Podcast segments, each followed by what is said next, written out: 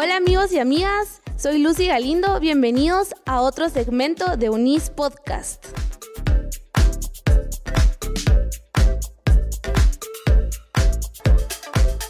Las redes sociales junto con la tecnología han iniciado una revolución en el campo de la comunicación.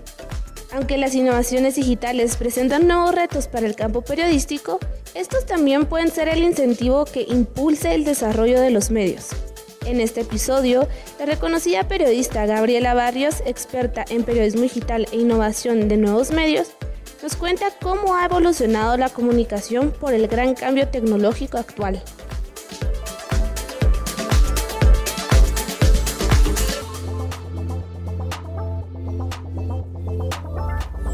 Hola, bienvenidos a otro episodio de podcast. Acá estamos con la licenciada Gabriela Barrios. Hola, Gaby, ¿cómo estás? Bien, bien, gracias Lucy. ¿Cómo estás tú? Muy bien, gracias. Gracias también por aceptar nuestra invitación a participar en este podcast. Hoy en día se escucha sobre esta crisis en la industria de la comunicación y cómo la era digital juega en esta, en esta crisis su, su rol.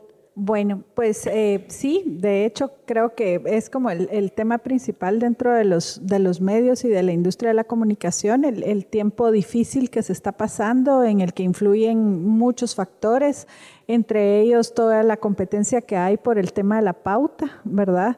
Que siguen siendo las mismas marcas las que pautan en los medios, pero al final cada vez tienes más medios peleándose por la misma pauta. Y aparte la competencia tan grande que te ejerce, por ejemplo, la publicidad en redes sociales eh, y en web a través de Google, frente a lo que tú quisieras vender con un costo más caro que al final llegue y beneficie a los medios y, y te represente algo en los presupuestos.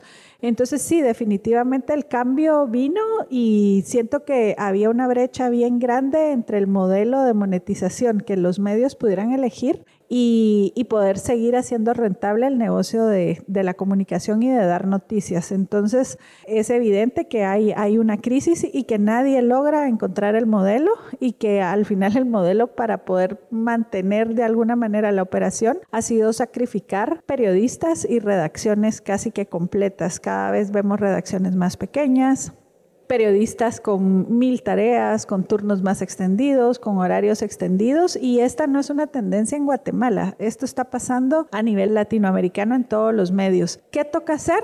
Ver algunos modelos exitosos, Puedo mencionar el, caso del diario.es, que a través de socios y de personas que valoran el periodismo independiente ha logrado mantener un presupuesto y lo combina con algún tipo de pauta, pero creo que los números en este momento no están regresando a ser lo que fueron en su momento y lo que los medios podían recibir por pauta y por eso pues la contracción de alguna manera en, en las redacciones. Entonces, el gran desafío de esta era digital es encontrar el modelo que nos ponga del otro lado, que haga que las operaciones sean rentables y que tú puedas seguir haciendo buen periodismo con redacciones pequeñas, con periodistas saturados, eh, como pasa actualmente. Es muy difícil dejarle el espacio al tema de investigación, al periodismo de fondo y entonces pues todo esto tiene sus, sus consecuencias en los medios.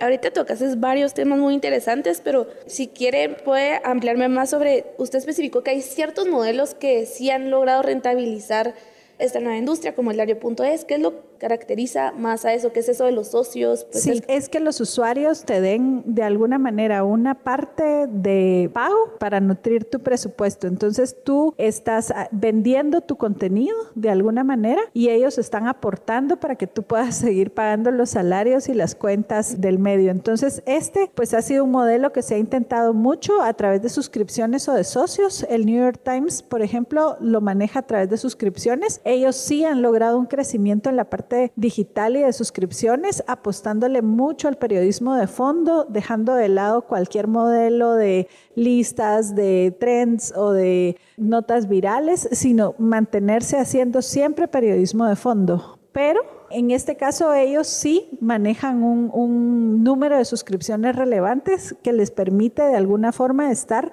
eh, todavía en un punto de equilibrio, creciendo cada vez más en digital, mientras va bajando el consumo y la compra del papel impreso, ¿verdad?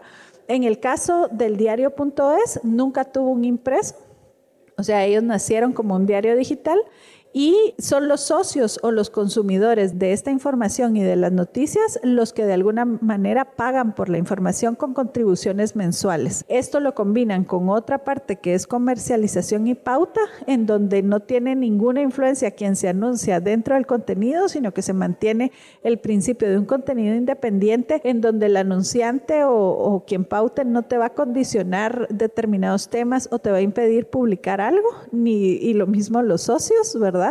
Y entonces al final esos socios están pagando por un periodismo real, un periodismo independiente que va a cuestionar, que va a fiscalizar, que va a investigar, ¿verdad? Que es mucho de lo que hoy se está sacrificando por unas noticias del día a día, ¿verdad? El minuto a minuto, el suceso, la noticia, lo que está pasando, más no el periodismo de fondo que ha sido siempre esa herramienta social que al final ayuda a, a construir mejores sociedades, ¿verdad? Entonces hay medios que sí se están preocupando ahorita más por sacar investigaciones periodísticas porque saben de que eso es lo que más le da valor a su medio a diferencia de otros. Sí, es, es una apuesta, ¿verdad? Yo, yo creo que con periodistas limitados de alguna manera en cantidad dentro de las redacciones, eh, hay que escoger un modelo y tú puedes escoger a qué modelo le quieres apostar. ¿Le quieres apostar al modelo de cubrir noticias como, como una radio todo el día o le quieres apostar a hacer periodismo de fondo con temas más profundos, pero que a la vez marquen una diferencia eh, dentro de la audiencia y que la audiencia te reconozca por ese esfuerzo periodístico? Entonces, estas investigaciones tienen una periodicidad tal vez menor a mantenerte en las redes todo el tiempo dando noticias e información, pero tienen un valor muy, muy grande de contribución a la fiscalización, a la investigación y que debería ser tu apuesta, ¿verdad? Entonces, eh, hay medios localmente como Nómada, como Plaza Pública, que se dedican a hacer esta parte y hay medios donde la agenda diaria es lo que prima, ¿verdad? Lo que manda, que es como por ejemplo el sitio de Emisoras Unidas o en ciertos casos Hoy 502, ¿verdad? Que han dejado un poquito más de lado el periodismo de fondo y de investigación y se han dedicado al suceso diario y a la nota diaria. Ahorita la mayoría de ejemplos que usted mencionó son en realidad que son medios nativamente digitales. ¿Usted cree que en algún momento eh, el periodismo se va a dejar de publicar por medio del papel y va a pasar a ser puramente digital? ¿O va a ser como dicen todo el mundo en los libros, que los libros dan una experiencia cuando los tiene uno físicamente y fijo nunca va a pasar a ser solo audiobooks o Kindle? Bueno, yo crecí teniendo un periódico en mi casa todas las mañanas, ¿verdad? si no llegaba el periódico, algo faltaba. Desde el 2010 te puedo decir que no tengo ninguna suscripción y no me hace falta. No soy una persona desinformada porque no tenga la suscripción de papel, porque consumo todo en, en formato digital. Y mis hijas no conocen los periódicos impresos y no es porque los ven en la calle, porque los regalan. O sea, te puedo decir, ellas difícilmente han visto un ejemplar de un periódico tradicional. Entonces, y mis hijas tienen 17 y 11 años. Creo que definitivamente con ese formato de consumo, el papel definitivamente se va a extinguir, ¿verdad? Antes te lo decían y uno decía, no, eso jamás va a pasar. Y los periodistas de antes también te decían, no, eso no puede pasar, el papel siempre va a sobrevivir. Yo creo que cada vez es menos el consumo y conforme las generaciones que crecieron en formatos digitales vayan siendo eh, como la generación líder de socialmente, el formato va, va, a cambiar y a transformarse totalmente. No sé, ¿tú cuándo fue la última vez que viste un periódico impreso? Yo la, fue la última vez fue creo que el domingo, porque mi papá igual siempre, o sea, está suscrito a Prensa Libre y él siempre mira su periódico, siempre. Pero, o sea, es como mucho de, millennials y de Gen Zers que estamos ahora ya full teléfono, full redes sociales, pues. Y las redes sociales han jugado un papel como muy importante en la manera en que nos comunicamos hoy en día también como seres humanos. Pero siento que también han dado ciertas herramientas. Entonces, como redes sociales y las nuevas herramientas que está dando como Facebook Live, Instagram TV, ha afectado el mundo de la comunicación y del periodismo? Yo creo que ha afectado la industria de los medios, pero ha beneficiado a los usuarios, ¿verdad? Porque cada vez tenés más acceso a información.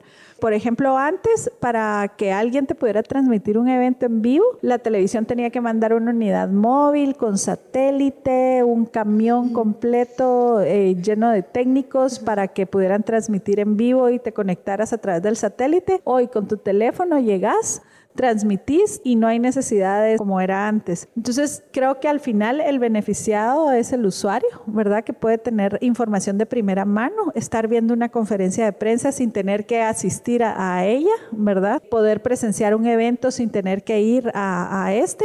Te pongo un ejemplo, yo estaba muy interesada en los datos del censo la semana pasada pero no podía ir por trabajo al acto en el palacio. Entonces dije, bueno, no me voy a enterar hasta que los medios publiquen algo. Cuando en eso me tiró la alerta de tres medios que sigo, que los tres estaban en vivo, lo pude ver en vivo, pude enterarme en el mismo momento que los que estaban ahí de cuántos éramos, ¿verdad? Porque ese era el dato como más relevante.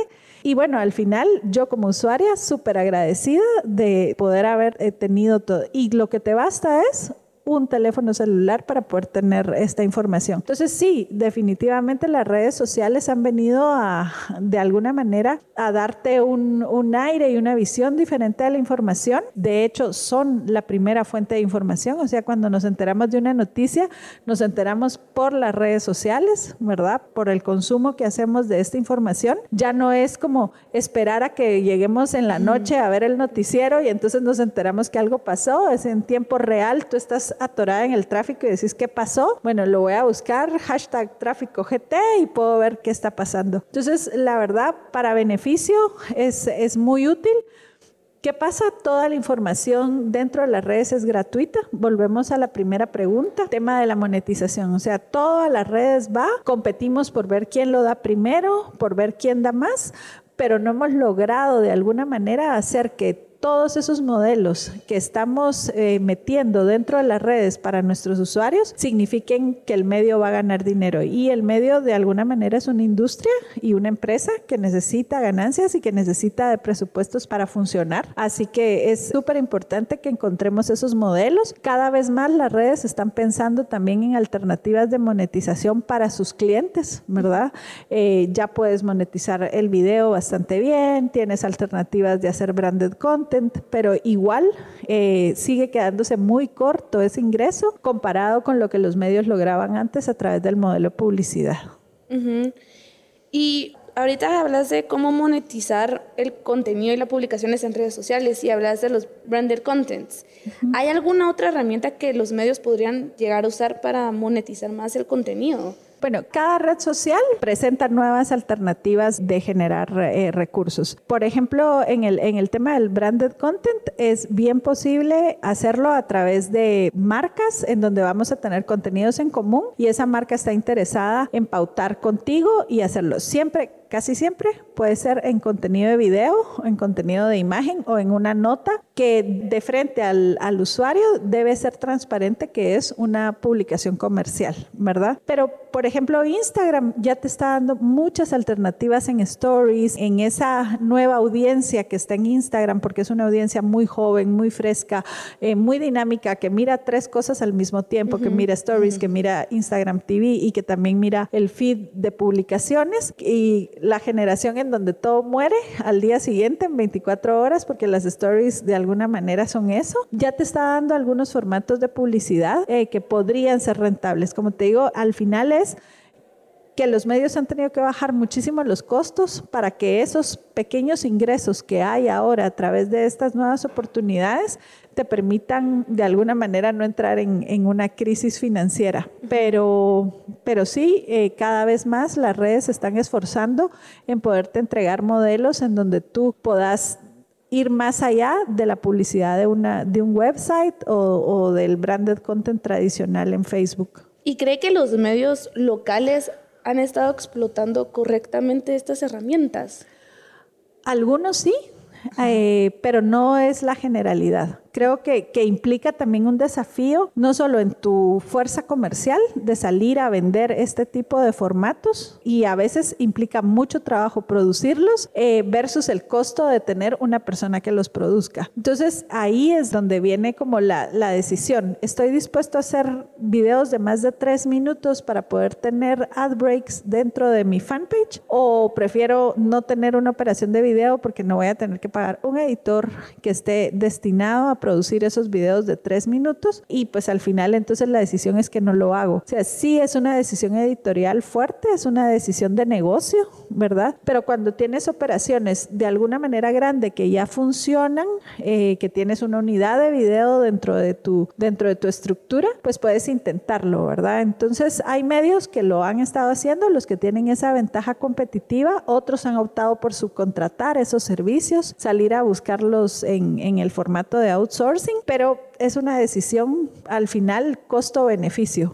¿Cuánto me cuesta hacerlo? ¿Cuánto voy a recibir a cambio de hacerlo? Casi lo mismo a lo que estamos hablando primero, es de ver si el medio decide lanzarse, pero es así como a confianza ciega, tal vez sirve, tal vez no, sí. depende. Y, y, lo peor que puede pasar es que dejes de hacerlo porque viste que no te estaba generando lo suficiente como para pagar la operación y hacerla rentable, pero lo intentaste, porque yo creo que al final ahorita es probar algo de todo lo que hay puede funcionar, ¿verdad? En este medio tan a oscuras en la parte de, de, cómo lograr hacerlo rentable. Ajá, pero ahora miramos de que el periodismo ahora ya no solo es como escribir una nota, sino que es también como ver cómo yo la apoyo con un video, ver cómo yo la apoyo con una imagen o incluso cómo diagramo esta historia en internet. Hay tantos componentes ahora, entonces sobre todo yo como estudiante de periodismo, ¿será que ya solo saber redactar, saber investigar es suficiente para mí para adentrarme en este mundo laboral o necesito otro tipo de habilidades? Necesitas otro tipo de habilidades y una cultura absolutamente centrada en el usuario, ¿verdad? En la experiencia que el usuario va a tener. El usuario lo es todo, o sea, al final es nuestro cliente principal, entonces tenemos que tratar de brindarle la mejor experiencia posible en cada uno de los formatos y de la información que consuma te diría que no, que un periodista ya no basta con que sepa escribir. Un periodista hoy necesita saber de edición de video, de otro tipo de narrativas, eh, del storytelling en diferentes formatos, en videos cortos, en videos largos, en galerías de fotos, en notas muy breves, en notas más extensas, y necesitas sobre todo tener la conciencia de que los números y las métricas te van a reflejar qué es lo que el usuario está consumiendo. Entonces a veces hacemos reportajes con un esfuerzo enorme y que lo consumen 100 pero tienes otro formato de información como un video simple que tuvo un millón de views. Entonces ahí es donde tienes que venir y tomar la decisión de realmente qué es lo que quieres producir como medio, de a dónde vas a apostar tus energías y tu fuerza de, de la redacción. Y bueno, indispensable contar con quien lo ejecute y quien lo ejecute son periodistas multitasking. Hoy ya no basta con saber escribir, es indispensable saber escribir bien. O sea, hasta para redactar un tweet tienes que saber escribir, tienes que usar normas gramaticales, tienes que saber hacerlo con propiedad, pero eso se complementa con muchísimas tareas más y que sí es importante que, que, el periodista hoy esté capacitado para eso. Ya no hay tales de que alguien más lo va a hacer por mí o lo haces tú o los medios van a contratar a alguien que sepa hacer todo lo que el medio necesita. Totalmente, porque eso también es como reducir costos. ¿Para qué va a tener cinco personas distintas si solo una ya me puede, o sea, producir ese mismo contenido?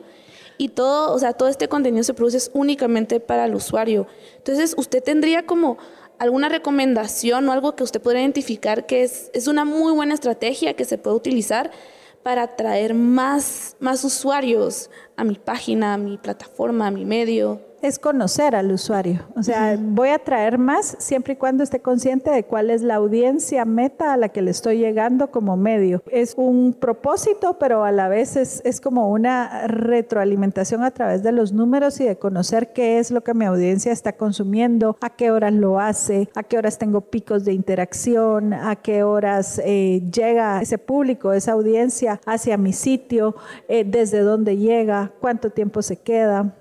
Entonces es el conocimiento, para mí la estrategia principal debe ser una obsesión por conocer todos los detalles de, esa audiencia. Luego, no perder la posibilidad de, a través del contenido, llegarle a muchas más personas. A veces estamos enfocados porque decimos, bueno, mi medio es un medio para millennials, pero no es solamente para millennials, o sea, puede haber un público bastante más amplio, entonces no debo descartar el poder tener un contenido quizás un poco más serio, que no sea la mayoría, pero que pueda representar que yo empiece a ganar otro tipo de audiencias. O a la inversa, creo que mi público es maduro, que es el público duro, que le interesa solo las noticias, el Congreso, justicia, política, pero también hay un público eh, cautivo que le gusta la tecnología, ciertas notas de farándula, les gusta las buenas noticias, que esto es, algo muy, muy importante. A veces a los medios se nos olvida que las buenas noticias también son noticias y que hay un, un público hambriento de saber cosas buenas que pasen dentro de nosotros, dentro de nuestra sociedad y para nuestro país. Entonces, esas noticias son relevantes creo que deberían de primar frente a a veces a, otro montón de noticias sensacionalistas o, rojas y que podamos tener esas buenas noticias también haciendo un balance informativo de todo. Entonces es conocer a la audiencia y es aproximarse con nuevos contenidos a ganar nuevos, nuevos fans. Ajá. Ahorita ya hablando un poco más de buenas noticias, ahorita otro como fenómeno que está dando en redes sociales es mucho de, de esto que llamamos fake news y que cómo las redes sociales han llegado a afectar esto porque se tiene la idea de que cualquier persona, solo por tener un teléfono, ya es periodista porque yo puedo transmitir este video. Sí, hay que tener un criterio y un discernimiento bien importante en este tema. Eso tiene mucho que ver con las cuentas que yo sigo, no seguir a cualquiera, ¿verdad? O sea, intentar ser, ser muy acucioso en qué cuentas voy a seguir, pero sobre todo desde las redes sociales debería, y hablo en este caso desde las empresas de las redes sociales, debe haber cada vez más un esfuerzo por ir filtrando y estableciendo y escuchando sobre todo a los usuarios que denuncien ciertas, ciertas cuentas que les parezcan abusivas, falsas o que están tratando de desinformar. Facebook ha hecho un gran esfuerzo sobre esto pero sí nos pasa, aparece una cuenta que se llama Las Noticias Plus o Las Noticias de Última Hora o Las Noticias Hoy y es una cuenta pagada con publicidad en donde se publica, por ejemplo, información para desacreditar personas o para promover cierto concepto o ideología. Entonces estamos muy saturados de eso, sobre todo en la coyuntura política que hemos vivido eh, casi que en los últimos año y medio, ¿verdad? Y, y sí debemos ser muy críticos, estar como muy pendientes y sobre todo, lo más importante, no compartirla, ¿verdad? Porque eh, yo creo que ese es el principal problema, o sea, una nota se hace relevante e importante mientras más personas la miren y a veces compartimos por cadenas de WhatsApp, en grupos, un montón de información que no sabemos ni su procedencia, ni su veracidad. Entonces, que no salga de nosotros. O sea, sí hay una responsabilidad individual en este tema. Y luego es la responsabilidad individual de poder ir y señalar o denunciar cuando vemos una cuenta que está desacreditando con publicidad pagada a una persona o a una institución o a una idea, ¿verdad? Totalmente, ajá. Pero ahora también encontramos como estos, estas nuevas personas que tienen una poderosa voz en este tipo de plataformas, que son los, los youtubers, los influencers, y ellos también pueden llegar a esparcir este, este tipo de ideas, pero siento que también pueden haber ciertos beneficios de utilizarlos a ellos como también para ayudar como que a desarrollar este mundo de comunicación. Usted ¿Tiene algún beneficio que quisiera destacar? Mi hija chiquita dice que ya va a ser youtuber y yo le digo, sí, sí, sí, porque cada vez son, son mucho más millonarios los youtubers eh, ahora. Creo que sí, es, es eh, lo mismo, el beneficiado es el usuario, ¿verdad? Creo que, que es eh, súper importante tener esta diversidad de voces que aparecen con canales propios. Eso es uno de los grandes beneficios de las redes sociales, es esto, que no tienes que ser un medio de comunicación para poder comunicar, puedes ser una persona individual que tiene ideas o algo que transmitir y lo puedes hacer desde tu propio canal y eso puede convertirse en un modelo de vida y, de, y profesional para ti, ¿verdad? De, de, ingresos, de muy buenos ingresos en muchísimos casos, eh, pero siempre con una responsabilidad de que al final te convertiste en un líder, ¿verdad? Antes, pues los líderes para los jóvenes estaban en otros lados, estaban en el grupo de scouts o en el grupo de mi iglesia, ahora son estos youtubers, estos influencers y pues sí hay una responsabilidad individual bien, bien importante en lo que transmitimos y en la cantidad de personas que nos siguen. Eh, creo que es un modelo Creo que la comunicación va mucho en ese camino. En el caso de los medios, creo que eh, los columnistas de opinión se van a transformar tarde o temprano en youtubers o en influencers de alguna manera y que los formatos de esa comunicación tienen que cambiar, ya no en una columna de opinión impresa, sino posiblemente en un formato de video. Pero mucho tiene que ver en que te identifique y te mueva. A mí me realmente me gusta muchísimo, o sea, tú puedes encontrar youtubers desde el tema de cocina, eh, comidas, restaurantes, maquillaje, arte, orden, eh, mamás, mamás felices, mamás angustiadas eh, y, todo esto. Entonces, hasta youtubers que te hablen de política, que traten de incidir un poco en la opinión, que, que, tomen una postura frente a fenómenos sociales. Entonces creo que sí, cada vez más la comunicación va por ese lado. Creo que las redes, de alguna manera, a ellos que nada se les sale de control, sí se les salió de control el tema de los influencers y cómo se han servido de las redes para poder hacer crecer su modelo económico y que están regulándolo. Parte de eso, las decisiones de cambio de de Instagram con respecto a los influencers, pero que al final es algo inevitable. O sea, cada vez más las personas, y lo hemos visto, compiten cuentas individuales con cuentas de medios. Entonces es un fenómeno que va a seguir evolucionando y creciendo y que van a tener que encontrar de alguna manera cómo seguir conviviendo en las redes y posiblemente compartir esa rentabilidad. Como que incluso hasta llegar a, integrarse, pues, porque al final... En YouTube creo que ha sido mucho mejor el, el, modelo porque YouTube desde el comienzo los tomó y han ido como a una especie de revenue share que, que, ha sido muy exitoso para ambos. Pero en el caso de Instagram el modelo no estaba definido y es ahí donde vamos a ver qué rumbo va a tomar en los, en los próximos meses. Totalmente, o sea,